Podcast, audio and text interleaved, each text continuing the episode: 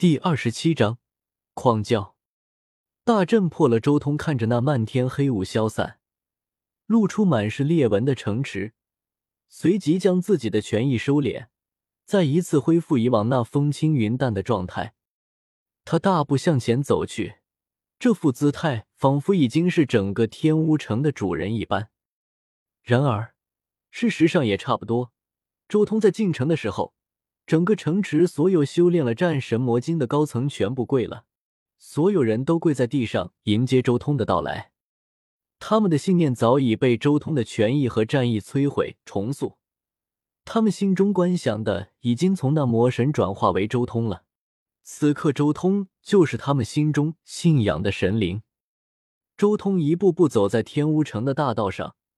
他能轻易的感受到一道道信仰之力正在不断的加持在自己身上，不过这些信仰之力如今还很驳杂，自己的念头一旦触及，就会有种被污染的感觉。信仰之力果然是这个世界的禁忌啊！没有未来无生经，根本不可能驾驭信仰香火。周通心中也有些无语。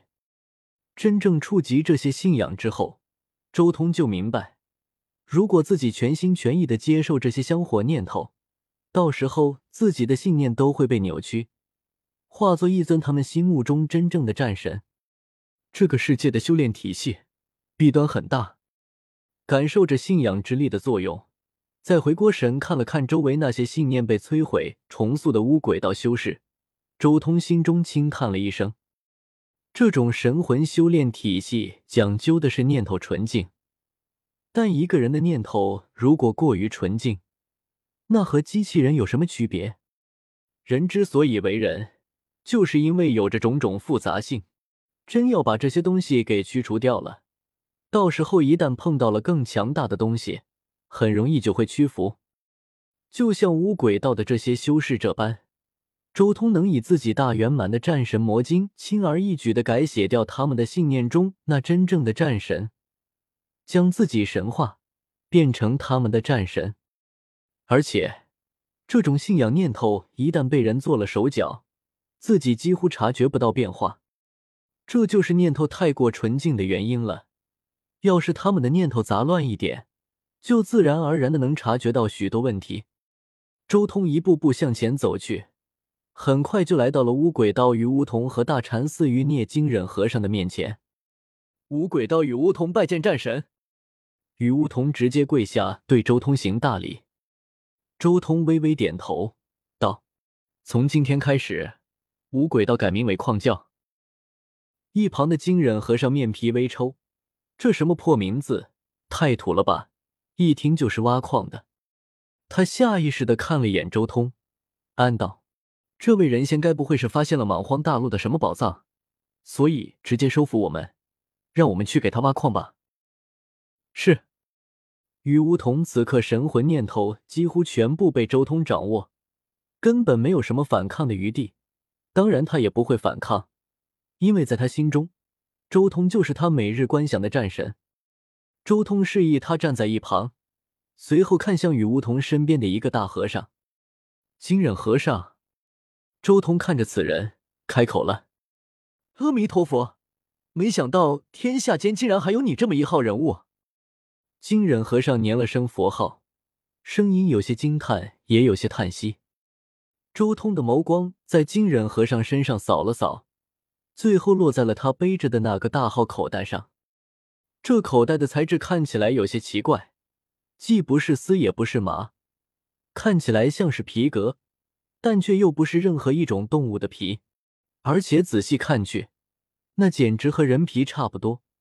而且还是浑身毛孔无漏的人仙之皮。同样的，这个大口袋被一根绳子紧紧扎住，而且这根绳子也不是普通的丝麻编织的，而是某种生物的筋，似乎也不是动物的筋，而是人的筋。同时，一丝庞大纯阳之力从口袋之中隐隐的溢了出来。这个口袋。赫然便是装载着大禅寺遗产的乾坤布袋。周通继续道道：“金忍和尚，你现在应该知道我找你所为何事吧？”哈哈哈！我金忍自从大禅寺破灭，逃出升天之后，就一直躲在莽荒大陆之中，一躲就是二十年，却没有想到还是被人找上门来了。金忍和尚此刻悲从心来，竟然不由得放声大笑。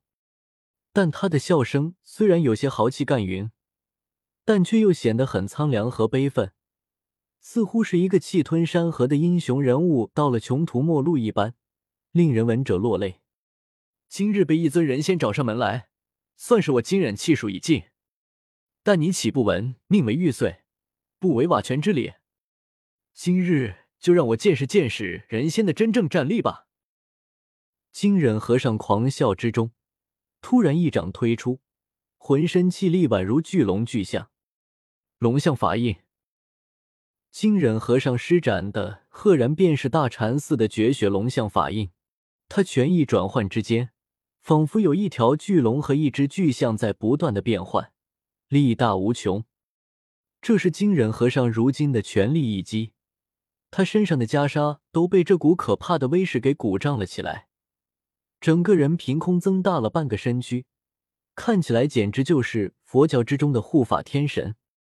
但这一击刚出来便戛然而止，周通根本没有动手，仅仅只是眸光一瞥，一道称把现在的无敌拳意压下，顿时将金忍和尚压得喘不过气来。他的一切动作和气血都在顷刻间被周通镇压。你金忍和尚刚想开口，但似乎察觉到了什么，露出一丝震撼的神色。他不再反抗了，而是任由周通走到自己身边，拿走了自己视若生命的乾坤布袋。与巫统，带我去城主府。周通拿到了想要的东西，直接撤掉了权益，同时向一旁开口吩咐：“是。”与巫统立即小步走到周通面前。在前面带路，而金忍和尚重新站起身之后，眼眸中带着一丝震撼。没有错的，这股权意，这股权意和音乐师叔一模一样，是现在如来经。他竟然是我大禅寺的传人，有救了！大禅寺有救了！一尊人仙在世，重建大禅寺有希望了！金忍和尚强忍住内心的激动，心中狂吼。但随之而来的，他心中却又充满了担心。但可惜，不是过去弥陀经，而且也不知道他到底是大禅寺的传人，还是偶然得到现在如来经，亦或是大钱的人抢到了现在如来经。不，不可能是大钱的人。要是大钱的人，应该早就杀了我了。金忍和尚从激动中清醒过来，但心中却一团乱麻。